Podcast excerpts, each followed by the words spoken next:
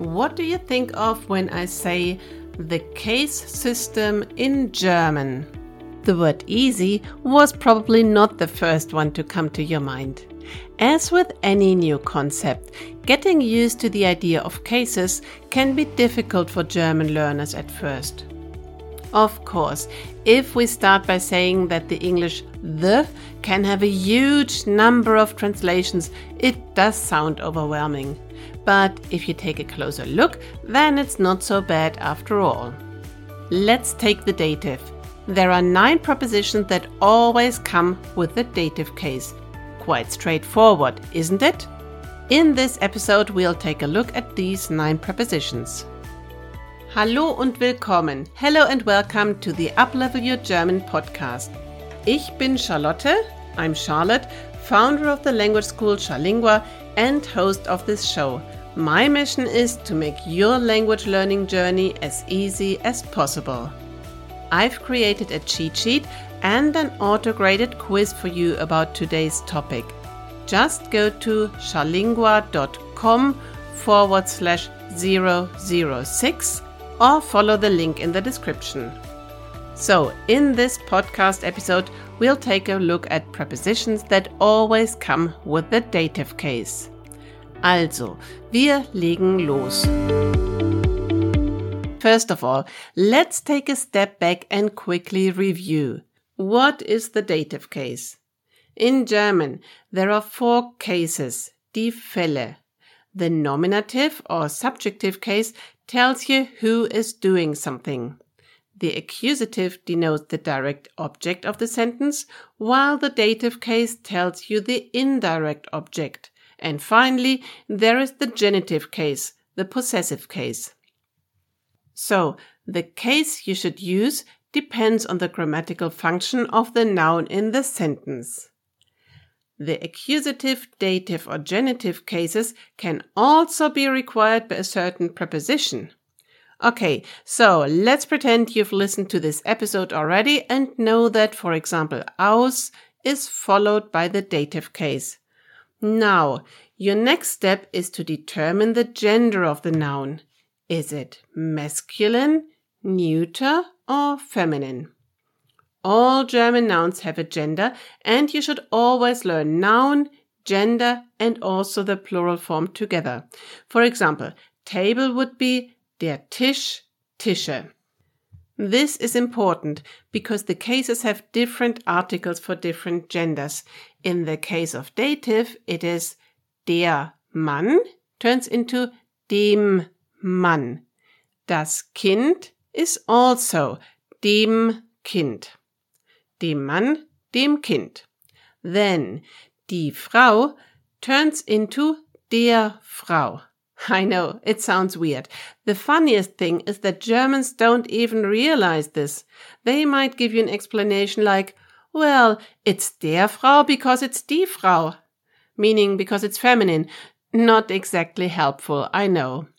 So, we have to accept that der is not automatically masculine, just like die can be feminine or any plural form.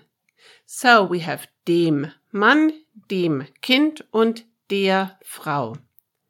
And for all of them, the plural is den. Den Männern, den Kindern, den Frauen. Now that we've got that clear, let's take a look at the prepositions. There are nine dative prepositions in German. Aus, außer, bei, gegenüber, mit, nach, seit, von, zu. Our brain is wired to learn up to usually five items at a time, so it's easier to remember them if you break them down into four plus five. Aus, außer, bei, gegenüber, mit, nach, seit, von, zu. You can practice this like a nursery rhyme. Aus, außer, bei, gegenüber, mit, nach, seit, von, zu. Now, let's take a closer look at each of these prepositions and their translations. Let's start with aus, außer, bei, gegenüber. Aus. From or out of. Something or someone used to be inside something, but it's no longer in there. So, let's take Max from the USA. When he's abroad, he can say, ich komme aus den USA. Ich komme aus den USA. It's aus den USA because in German, just like in English, the United States are in the plural form. Ich nehme das Kleid aus dem Schrank. Der Schrank turns into aus dem Schrank. I take the dress out of the wardrobe. Ich nehme das Kleid aus dem Schrank.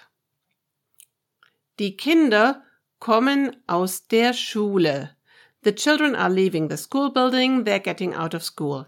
Die Kinder kommen aus der Schule. Die Schule turns into aus der Schule. The next one is außer. You write it with a German sharp S, the one that looks a bit like the Greek beta.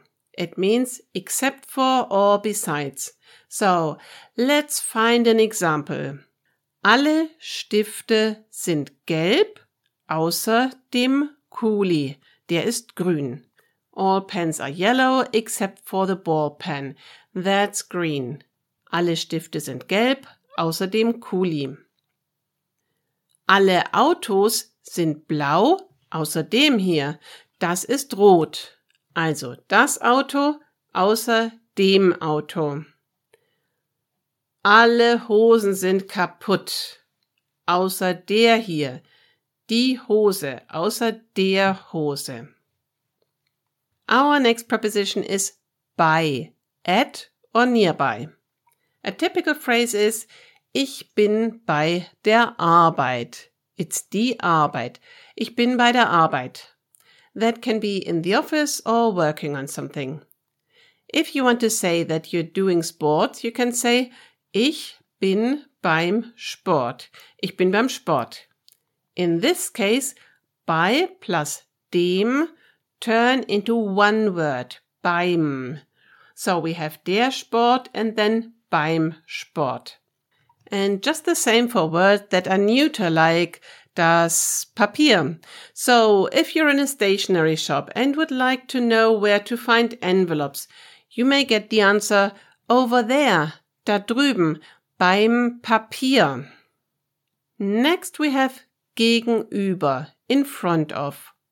The preposition gegenüber describes that somebody or something is placed frontally on the other side of something. Das Hotel ist or befindet sich gegenüber dem Bahnhof. The hotel is opposite the train station. Oder das Hotel ist gegenüber der Schule. It's opposite the school. So, that was the first part of our prepositions. Aus, außer, bei, gegenüber. Now let's take a look at mit, nach, seit, von, zu. Mit. With or by means of. You can simply remember the phrase Ich esse mit dem Löffel, mit dem Messer und mit der Gabel. Ich esse mit dem Löffel, mit dem Messer und mit der Gabel. Nach. The preposition nach can be used to say that you want to go to a city, a village, a country, or in a direction. In all of these cases, you don't need the article. Ich fahre nach Berlin, ich fliege nach Spanien, ich gehe nach Süden.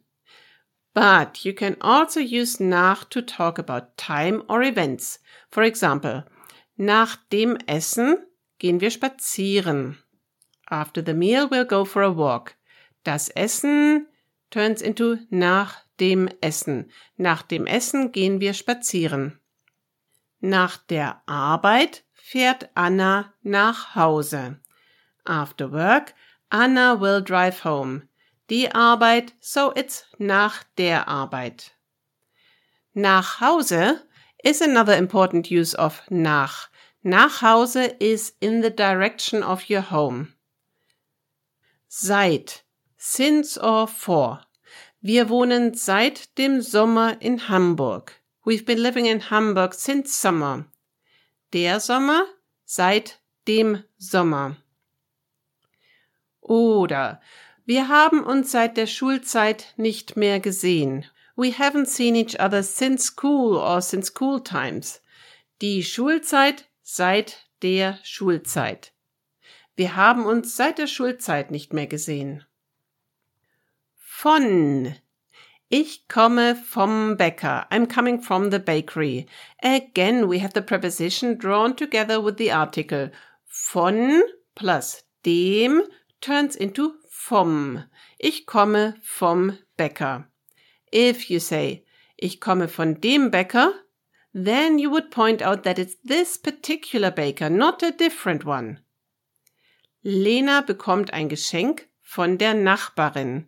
Lena is getting a present from the neighbor.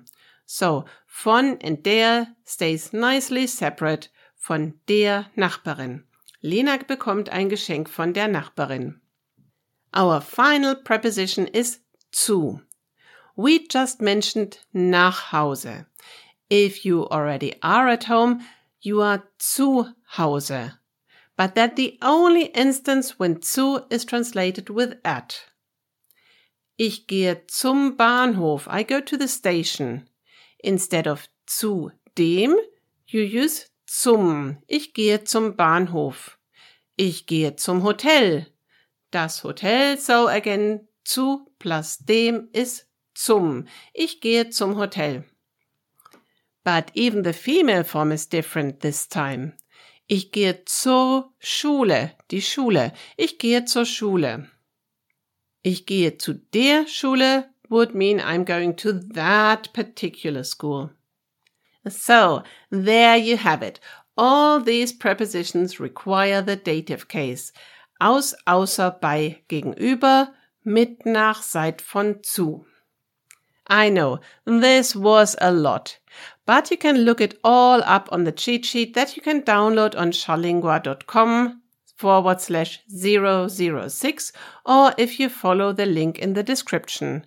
And if you want to test yourself, just take the quiz. Thank you for being here today. Be sure to follow this show so you won't miss a single episode, and I will see you next week on Uplevel Your German.